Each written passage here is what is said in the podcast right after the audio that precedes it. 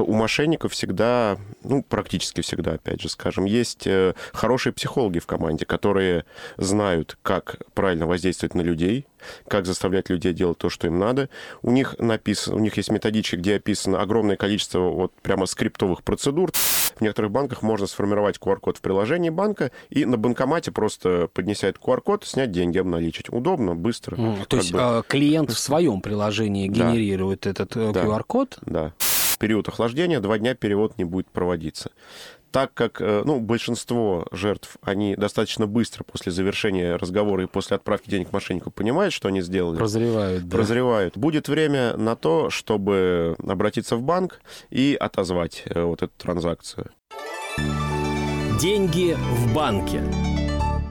Это программа «Деньги в банке», программа о финансах, о том, что связано с миром финансов, и самое главное, о том, как ваши личные финансы сберечь. Схем отъема их огромное количество. Не все мы вспоминаем в наших беседах, но тем не менее сегодняшняя программа как раз и посвящена новым приемам мошенников, потому что прошлый год показал, насколько быстро эти товарищи ориентируются в изменении современной ситуации. А, у микрофона Владимир Вахрушев, ну а главным информационным локомотивом нашей сегодняшней программы будет эксперт по кибербезопасности Главного управления Банка России по Центральному федеральному округу Алексей Потехин. Алексей, приветствую вас. Добрый день, Владимир. Итак, начнем. Прошлый год аналитика показывает, что люди, которые хотят у нас изъять наши финансы, во-первых, они подготовлены. Э, Все-таки э, опыт, умноженный на время, дает им возможность действовать достаточно грамотно, наверное, допустимо все-таки слово, по тем схемам, которые они разрабатывают. Меняется обстановка в стране, меняется политическая ситуация. И по новостным информационным поводам я вижу, как быстро перестраиваются схемы. А если раньше нам звонили по поводу каких-то странных переводов, теперь нам звонят о том, что э, кто-то берет кредит, кто-то попадает в какую-то ситуацию. И я так понимаю, по той аналитике, которая есть, все-таки большое количество людей на эти схемы попадаются. Что сейчас, а, что нового вот, во время санкций, во время выезда за рубеж большого количества людей появилось в схемах у мошенников? Ну, вы абсолютно правы, когда говорите, что схемы мошенников меняются постоянно. Ну, я начну с того, что немножко расскажу про мошенников. Да, То пожалуйста. есть надо понимать, что мошенники, которые нам звонят, это не какой-то один человек, который решил подзаработать. Это, ну, в подавляющем большинстве случаев, это вполне себе организованная преступная группа, где много людей, есть боссы, есть исполнители. У мошенников всегда, ну, практически всегда, опять же, скажем, есть э, хорошие психологи в команде, которые знают, как правильно воздействовать на людей, как заставлять людей делать то, что им надо. У них написано, у них есть методички, где описано огромное количество вот прямо скриптовых процедур, то есть пошаговых. Э, то есть любое наше быть... слово уже включает механизм да, цепочки. Да, практически на любое слово у них есть э, цепочка, как э, вести себя дальше. И, конечно, да, они, как никто другой, мониторят инфополе, ищут новые инфоповоды. Ну, вот если возьмем последние там 3-4 года, начиная с ковида, угу. санкции, специальная военная операция, денежные частичная выплаты. мобилизация, денежные выплаты, да, они э, мониторят инфополе, они создают новые схемы. Но вот что тут важно понимать, как бы много не было схем, они все строятся примерно по двум общим шаблонам. Первое, в который нам предлагают что-то хорошее, пытаются сыграть на нашей жадности. Вторая, где нас пытаются напугать тем, что мы потеряем то, что у нас есть. Ну вот, допустим, это как схемы со звонками от служб безопасности банков, МВД, ФСБ, Центрального банка с историями о том, что похищают деньги со счета. Э, что касается новых схем, вот из самых последних схем, которые появились, можно упомянуть э, схемы со звонками якобы от Росфинмониторинга, Mm, где уже впервые, кстати, да, слышу. Да, появилась схема, звонят якобы представители Росфинмониторинга и заявляют о том, что ваши счета заблокированы в связи с законом вот, 115 ФЗ под ФТ. Ну, я думаю, те, кто э, не работает в банковской сфере, не очень хорошо знают этот закон о противодействии отмыванию денег, полученных преступным путем и финансированию терроризма. Так называемые и... подозрительные переводы, да? да? Это да, больше в обиходе так говорят. Да, вот. И заявляют о том, что счет заблокирован в связи с тем, что что есть подозрение, что он используется для отмывания средств, полученных преступным путем, или, не дай бог, фин... тер... э... финансируется терроризм. Вот. И он заблокирован, но, говорят, это как бы разблокировку легко снять, надо просто оплатить некую комиссию за разблокировку. Угу. Вот. Это из новых тем. Есть еще схема со звонками Роском... А, якобы от имени Роскомнадзора, но это больше касается э, юридических лиц. То есть, в принципе, э, каждый может с ней столкнуться, но не как, скажем так, гражданин, физическое лицо, а как работник. Ну, то есть у меня есть структуры. бизнес, и мне да. такой звонок поступает. Да, да, да, да. Якобы ресурс заблокирован Роскомнадзором в связи с тем, что на нем раз, размещена некая информация, вот эту информацию надо удалить. Это обычно делают через фишинговые письма, да, угу. присылают. Информацию надо удалить. При этом, э, какие именно ресурсы заблокированы, не написано. Э, якобы эта э, информация есть, список есть в приложении к письму. А в приложении, понятно, содержится вирус, скорее всего. Соответственно, вы его открываете, вирус запускается в систему, дальше уже может быть все, что угодно. Э, и э, из самой такой, наверное, актуальной схемы, которая направлена на всех нас, на простых граждан, это схема с QR-кодами, э, про которую говорилось уже в последнее время, и которую мошенники в последнее время начали активно использовать. Ну, давайте, вот мы, кстати, об этой схеме чуть позже и чуть подробнее, а пока мы далеко не ушли от тех комментариев, которые вы дали, а, фишинговые письма. Я очень давно не сталкивался с письмами в своем почтовом ящике электронном, которые не падают в спам, а попадают в э, общую папку. Очень давно такого не было, потому что как-то отсекало это все. И буквально несколько дней назад э, пришло письмо э, государственной лотереи. Там вот билет.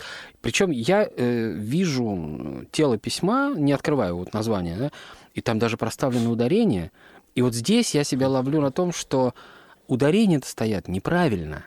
То есть не лотерея, а лотерея. И вот я понимаю, что, может быть, э, кстати, это такая легкая подсказка тем, кто внимателен от э, мошенников, либо это их ошибки. Нет, на самом деле нет. Вот хорошо, что вы это заметили. Э, в фишинговых письмах, э, в теме письма или в теле часто можно увидеть опечатки, э, расставленные ударения, причем неправильно. Это не ошибка злоумышленников, они не неграмотные. Таким образом, они пытаются обойти спам-фильтры. Потому что спам-фильтры э, используются, они заточены под то, чтобы искать определенные слова и словосочетания. Угу. Таким образом, опечатки помогают им обходить спам-фильтры. Ну, понятно. Я сразу это письмо отправил в спам, да. и, насколько я помню, ну, уж сколько лет твердили миру, а, подозрительные письма, их, в принципе, лучше вообще не открывать.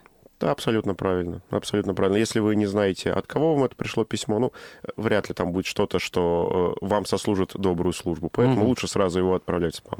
Хорошо, Алексей, давайте тогда к QR-кодам перейдем. А, э, в последнее время они вокруг нас везде, потому что цифровизация проникает, это удобно, признаем, но а, в чем опасность? То есть вот э, какую информацию о наших данных, если мы что-то оплачиваем или что-то скачиваем, может получить мошенник? И, в принципе, как эта схема работает?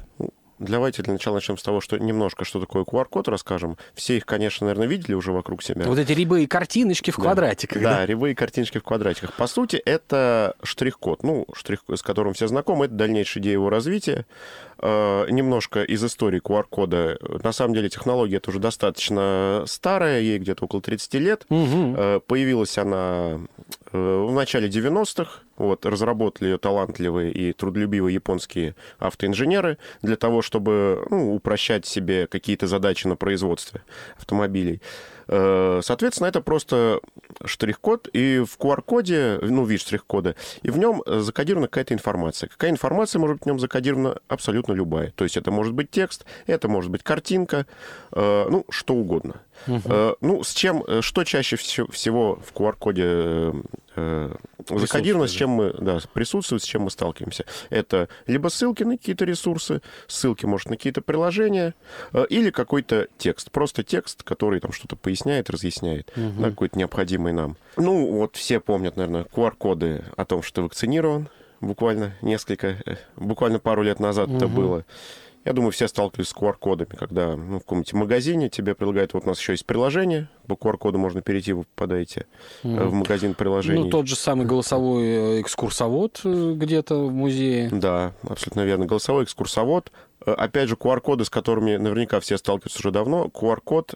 И тут мы, кстати, плавно переходим к теме связи QR-кодов с финансами. Угу. Платежка за коммунальные услуги. Там в углу всегда есть QR-код. Да. И в этом QR-коде э, как раз закодированы реквизиты, э, организации, и реквизиты организации и информация непосредственно об оплате. Сколько оплатить, на какой счет. Вот. Ну, в финансах, если говорить о финансах, самое распространенное использование QR-кода это вот то, что я назвал. Э, и это уже давно достаточно используется. Это кодирование реквизитов и свойств платежа, скажем так. Но сейчас, конечно, использование QR-кодов развивается. По QR-коду можно оплатить покупку, да, э, сейчас уже, мне кажется, каждый э, ну, вендор, он предлагает либо карту приложить, либо можно сканировать Там на экране своим банковским приложением видно, да. да, QR-код угу. и провести оплату. Соответственно, в этом QR-коде точно так зашифрованы параметры платежа и реквизиты лица, которому вы платите, то, что на экране высвечивается. Э, ну вот, это, пожалуй, самое распространенное. Но есть и другие варианты использования. Вот, допустим, некоторые банки, в некоторых банках можно сформировать QR-код в приложении банка и на банкомате просто поднеся этот QR-код, снять деньги, обналичить. Удобно, быстро. Mm, то есть бы... А, клиент в своем приложении генерирует да. этот э, QR-код? Да. Угу. Клиент в своем приложении генерирует QR-код, э, подходит к банкомату, Сканер, скан, да? все, mm. деньги читали, не надо вводить никакие пин-коды дополнительно. Ну, это прям карту. очень удобно. Удобно, да. удобно. А, что касается схемы, э, которую злоумышленники используют с QR-кодами, вот то, о чем мы начали говорить, угу. самая сейчас популярная схема, она связана э, эта схема, на самом деле, она больше подходит, похожа на классические схемы скажем так, кибермошенников. Она не связана вот с использованием QR-кодов для подмены каких-то реквизитов. Суть схемы. На столбах, ну, в общественных местах, в местах массового скопления народа развешиваются объявления с QR-кодами. Там, ну, это может быть остановки, парковки, ну, места, где много людей, угу. и которые... Ну, хороший трафик. Хороший трафик, и трудно контролировать размещение там материалов. Э, вешают объявления о неких соцвыплатах и предлагают QR-код.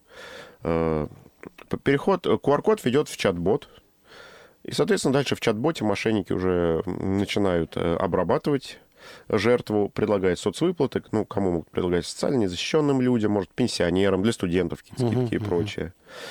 Uh-huh. Ну, а дальше, соответственно, мы переходим к стандартной схеме, Заканчивается все, заканчивается да. все тем, что нужны данные ваших карт, либо какие-то другие конфиденциальные данные, логины, пароли от онлайн-банкинга и прочее. То есть э, схема-то, по сути, как мы видим, старая, просто используя некоторые Обертка, технические да? новшества, угу. да, для того, чтобы обернуть ее, ну и для того, чтобы вызвать некую степень доверия, потому что ну, чат-бот, а, они же представляются всегда какой-то какой-то организацией государственной, ну, которая угу. там соцвыплаты дает.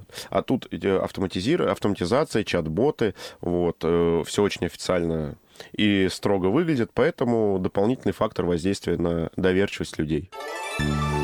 Деньги в банке. Я напомню, что сегодня в программе «Деньги в банке» мы беседуем с экспертом по кибербезопасности Главного управления Банка России по Центральному федеральному округу Алексеем Потехин. Алексей, ну вот э, то, как упаковано это, говорит о том, что мало того, что высококлассные э, специалисты работают с той стороны, еще и на это идут, я так понимаю, приличные инвестиции. То есть получается, что мошенники могут себе это позволить именно потому, что эти схемы работают, и мы на эти схемы покупаемся. Вынужден признать, что да, эти схемы работают. В принципе, за тот год э, без согласия клиентов было переведено ну, около 10 миллиардов рублей. Угу. Э, поэтому, да, к сожалению, надо признать, что схемы работают.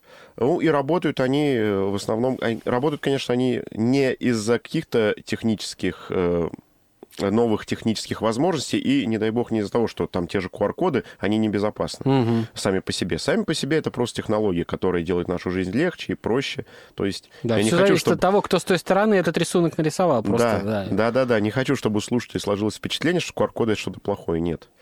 А, но тут главная проблема, опять же, в том, что мошенники используют социальную инженерию, да, методы психологической манипуляции, психологического воздействия на нас. Э, и, как показывает практика, мы по-прежнему, несмотря ни на что, весьма и весьма поддаемся. Да? Доверчиво и поддаемся этим схемам. Кстати, что касается QR-кодов, я рассказал про самую популярную эту схему, но есть еще одна схема, вот я сейчас вспомнил, чуть менее популярная, но тоже были случаи, они как раз связаны с более интересным использованием QR-кодов, вот то, что я говорил про банкоматы. Давайте. Были случаи, когда мошенники, опять же, ну, связывались с жертвой, там, через мессенджеры, через телефонные звонки, и уговаривали э, сделать QR-код на снятие наличности и прислать им скриншот экрана.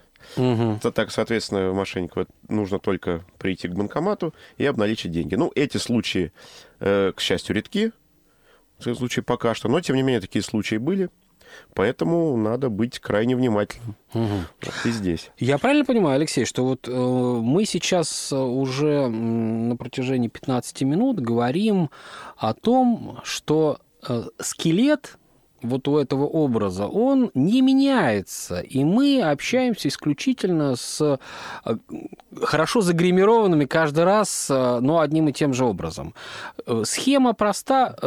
Антураж доводит нас до этапа передачи наших данных, конфиденциальных данных, и которые связаны с нашим банковским счетом. Да, все верно, все верно. Либо схема направлена на то, чтобы мы передали свои данные, конфиденциально, либо это оптимальный вариант, конечно, для злоумышленника, самостоятельно деньги перевели деньги на их счета. Угу. Да. Хорошо, тогда следующий вопрос. Вот э, несмотря на весь этот антураж модный, есть ли э, вот в этой цепочке, которая с QR-кодами связана, момент э, так называемой точки невозврата, до которой мы можем ситуацию откатить назад или просто прекратить? Э, конечно. Ну, э, ситуацию можно откатить назад до тех самых пор, пока вы не передали злоумышленнику какие-либо данные, которые он запрашивает, в том числе QR-коды, потому mm-hmm. что, как я уже говорил, в QR-коде может быть все что угодно. Когда мы говорим о финансовых операциях, в них содержится именно та конфиденциальная информация, которую разглашать нельзя. Соответственно. QR-код сам по себе становится этой конфиденциальной информацией. Пока QR-код или прочие данные конфиденциальные, ну, давайте напомним их сразу, mm-hmm. да, это данные банковских карт э, полные, это пин-коды от банковских карт, это логины, пароли от Э, банкинга. От интернет-банкинга. Э, это коды подтверждения, которые приходят в смс или в пуш-уведомлениях всплывающих. Это все конфиденциальные данные. Пока мы эти данные не передали злоумышленникам, мы можем ну, мы можем сказать, что точка невозврата еще не пройдена. Угу. Вот. Ну, и не надо забывать, кстати, что злоумышленники, э, мошенники, э, их, в принципе, интересуют любые данные, в том числе паспортные данные, э, там данные СНИЛСа, потому что все эти данные монетизируемы, их угу. можно продать, поэтому эти данные тоже ни в коем случае нельзя сообщать э, неизвестным людям, которые вам звонят. Хорошо, тогда по аналогии с телефонными разговорами, о которых мы не раз говорили в наших программах, есть люди, которые которые ну, любят такое развлечение, как беседа с мошенниками. Они достаточно долгие диалоги с ними ведут, там записывают это, потом выкладывают в интернет. Не рекомендуют аналитики этого делать, потому что можно вызвать гнев там, и попасть уже совсем в другую карусель внимания со стороны мошенников. А вот э, здесь известно ли вам, например, истории, когда люди вот в этой переписке с чат-ботом каким-то образом вызывают неудовольствие мошенников? Или пока таких нет аналитики? Ну, э Таких случаев я не знаю, но в общем, в принципе, эта переписка с мошенниками в чат-боте, она ничем не отличается глобально от разговора по телефону. Угу. То есть э, разводить диалоги длительные с ними я не рекомендую, потому что, ну, как я уже говорил, с мошенниками работают очень хорошие психологи, они подготовлены. Вы можете понимать, что это мошенник, вы можете неосознанно, если долго с ними говорить, выдать какую-то информацию. Может ну, быть, да, то сейчас... к вам зайдут просто с другой стороны в процессе разговора, да? Да, абсолютно верно. И, может быть, прямо сейчас э, вы не выдадите им какую-то критичную информацию, но вы дадите им кусочек, который они либо кому-то продадут, либо накопят, потом соберут у вас другую информацию в других местах, и потом уже э, полную, полный набор информации смогут использовать против вас. А насчет вызывать гнев, да, тоже крайне не рекомендую я э, ругаться с ними, угу. э, всячески вступать с ними в полемику. Почему? Ну, потому что, как бы это ни звучало, мошенники это тоже обычные люди, просто которые выбрали себе, ну, крайне нехороший способ заработка. Э, если вы будете с ними ругаться, они просто по-человечески на вас могут разозлиться, а учитывая, что э, у них, скорее всего, есть уже какой-то определенный набор данных о вас, они теоретически могут его использовать и без вашего ведома, но так, чтобы навредить вам. Угу. Поэтому, если вот вам позвонили мошенники, и вы понимаете, что это мошенники, просто вежливо прощайтесь, говорите спасибо за информацию, я перезвоню в свой банк, уточню и кладите трубку. Mm-hmm. Ну и то же самое в чат-ботах. То есть, э, если вы начали переписываться, понимаете, что это мошенник, просто прощайтесь, удаляйте этот канал, вот, блокируйте номер и не связывайтесь больше с ними. А, Алексей, еще один вопрос, который касается именно общения, коммуницирования с мошенниками. Никогда раньше такого не было, а, но я с этим столкнулся сам буквально неделю назад, когда а, мне по финансовым вопросам звонят в WhatsApp – то есть не по мобильной связи, и я вижу там, например, не городской телефон, как это периодически бывало, а мне звонят в WhatsApp. И вот э, для меня, лично для меня, этот момент э, был как раз тем самым набатом, что что-то здесь не так. А почему используют мессенджеры для звонков? А с чем это связано?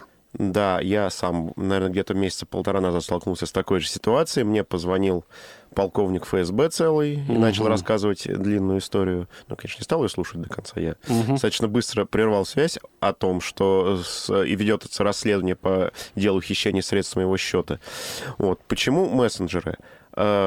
По телефонам в последнее время мошенникам стало сложно дозваниваться, э, потому что операторы связи э, ну, вместе с организациями финансовыми э, предпринимают значительные меры для того, чтобы, да, для того, чтобы, да, для того, чтобы блокировать и не допускать звонки такие. Опять же, приложение антиспам, наверное, есть сейчас почти у каждого, а у кого нету, я всем рекомендую установить, который фильтрует большую часть этих звонков. Поэтому дозваниваться просто по сотовой связи стало сложно. А, к сожалению, мессен... с мессенджерами все сложнее, потому что вызов идет э, через интернет. Э, антиспам-приложения такие вызовы блокировать пока что не могут. Э, вот. Поэтому через мессенджер проще дозвониться. Поэтому угу. мошенники переходят в мессенджеры. С одной стороны, конечно, это вызывает подозрения, но с другой стороны, так они могут дозвониться. Поэтому э, ну, не знаю, по мне это не лучший способ, потому что я вот еще раз напомню, что для меня это было прям сигналом, ну, да. что ну не может следователь какого там угодно э, ведомства мне звонить, э, воспользуясь WhatsApp. И причем все-таки, несмотря на то, что с ними работают профессионалы, в некоторых ситуациях ребятки очень хромают в плане знания структуры работы тех организаций, от которых они звонят. Ну да, да, да, да. это у них бывает. Ну тут все зависит, мне кажется, от каждого конкретного исполнителя, который сидит. Угу. Плюс у них же там обычно несколько, несколько уровневая структура, то есть э, те, кто звонит первый, да, те, кто да. звонит первый, это обычно, э, ну, скажем так, они э, Разведчики? Ну, да, разведчики, они не так квалифицированы. Вот если не чувствуют, что жертва уже заглотила крючок, угу. наживку, э, то тогда они переключают на следующего, который уже э, лучше, и лучше с психологическими какими-то навыками угу. манипулирования знаком. Вот, и он уже дальше продолжает работу. Просто когда мне следователь говорит о том, что сейчас у нас с вами состоится конфиденциальный разговор, и разглашение его никоим образом нельзя, я говорю, скажите, а где я могу подписаться-то под тем, что это конфиденциальный разговор? Конечно. Вот, кстати, хороший хороший тоже э, момент, который, думаю, надо напомнить слушателям, что э, никогда э, сотрудники правоохранительных органов не будут э, вызывать вас для участия в каком-то э, деле, там не будут привлекать в качестве свидетеля по телефону. Есть уголовно-процессуальный кодекс, угу. там описано все это. То есть вызов, э, любой вызов через, через повестку, поэтому если кто-то представляется следователем, полковником ФСБ, сотрудником любой организации. Директором мира, да? Да, директором мира. Э, по телефону никогда не верьте им. И если люди представляются работниками Центрального банка, тоже нет, О, потому да, что... здесь мы помним, что Центробанк с физическими лицами не, не работает. работает. Да, и э, он э, не, инициативно не звонит. Угу. Центра... Из Центрального банка могут позвонить, допустим, если вы обставляли какую-то жалобу. Да, ответ на вами... ваш запрос. Конечно, ответ на ваш запрос. Но инициативно Центральный банк физическим лицам не звонит никогда. Угу. Ну, это как отче наш, надо запомнить, как раз сразу отсекать огромное количество звонков. Да. А, Алексей, ну вот знаю, что, как раз и вы сказали об этом, что большое количество количество вычищается звонков э, номеров абонентов, которые пользуются мобильной связью для мошеннических схем. Знаю, что за короткий промежуток приличное количество фишинговых сайтов у нас в России уменьшилось. А то, что касается вот этой новой схемы с QR-кодом, есть ли какое-то противодействие со стороны Банка России и возможно ли это? Ну, э, противодействие именно вот к схеме с QR-кодом, ну, э, как сказать, мне кажется, оно... Больше информационное? Больше информационное, да, потому что, по сути, это э, стар, стар, новая оболочка старых методов. Э, но Банк России, конечно, ведет э, э, работу масштабную, направленную на то, чтобы защитить потребителей финансовых услуг – Э, вот, допустим, из последнего, э, в сентябре прошлого года в Госдуму был внесен на рассмотрение законопроект, э, направленный на то, чтобы повысить защищенность потребителей финансовых услуг. Ну, рассчитываем, что в ближайшее время он в первом чтении будет принят. Ну, тема-то актуальна. Да. Суть законопроекта, она связана вот с термином период охлаждения, который, наверное, много слышали. В чем суть законопроекта? В том, чтобы обязать банк-плательщик то есть тот банк, э, ну, банк клиента, угу. который отправляет платеж, э, на два дня приостанавливать зачисление средств на счет, если информация об этом счете есть в базе данных о счетах, э, которые были замечены в проведении ну, нелегитимных операций. Угу. Вот. Ну, и еще называют база дроперов, называют в СМИ часто. Эта база данных ведется Финцертом, это специализированное подразделение Банка России, э, которое занимается обеспечением кибербезопасности финансового сектора и киберустойчивости. После того, как законопроект будет принят, Э, Банк России будет обмениваться, ну, он сейчас обменивается, но еще, скажем, больше, больше расширит свое взаимодействие с банками, mm-hmm. будет э, направлять им данные э, о счетах из этой базы данных. Соответственно, банки должны будут учить эту информацию в своих бизнес-процессах. Ну, то есть, как это поможет пользователям? Допустим. Ну, будет если... шанс вернуть. Да, да. Вот, во-первых, два дня Э, период охлаждения, два дня перевод не будет проводиться. Так как э, ну, большинство жертв, они достаточно быстро после завершения разговора и после отправки денег мошеннику понимают, что они сделали. Прозревают, да. Прозревают. Э, или там, может, близких, родственники их об этом узнают, прозревают. Будет время на то, чтобы обратиться в банк и отозвать вот эту транзакцию. Угу. Соответственно, если банки получив информацию о об этих счетах, да, о дроперских счетах, э, не используют их в бизнес-процессах и все-таки переведут деньги, несмотря ни на что, э, не приостановят перевод, сразу же переведут, то они будут обязаны полностью выплатить э, потерянные средства клиентов в течение 30 дней. Ну, еще раз повторюсь, сейчас этот законопроект в Думе на рассмотрении. И ну, будет прекрасно, если он будет принят, потому что это действительно очень хороший механизм противодействия всем да. мошенническим действиям. Да, да. Что ж, друзья, кто предупрежден, тот вооружен. Предупреждаем мы вас еженедельно, вооружаем полезными знаниями здесь в программе «Деньги в банке». Ну а на сегодня я благодарю моего собеседника, эксперта по кибербезопасности Главного управления Банка России по Центральному федеральному округу Алексея Потехина за ценную информацию. Алексей, спасибо. Спасибо, Владимир. Всего доброго. Деньги в банке.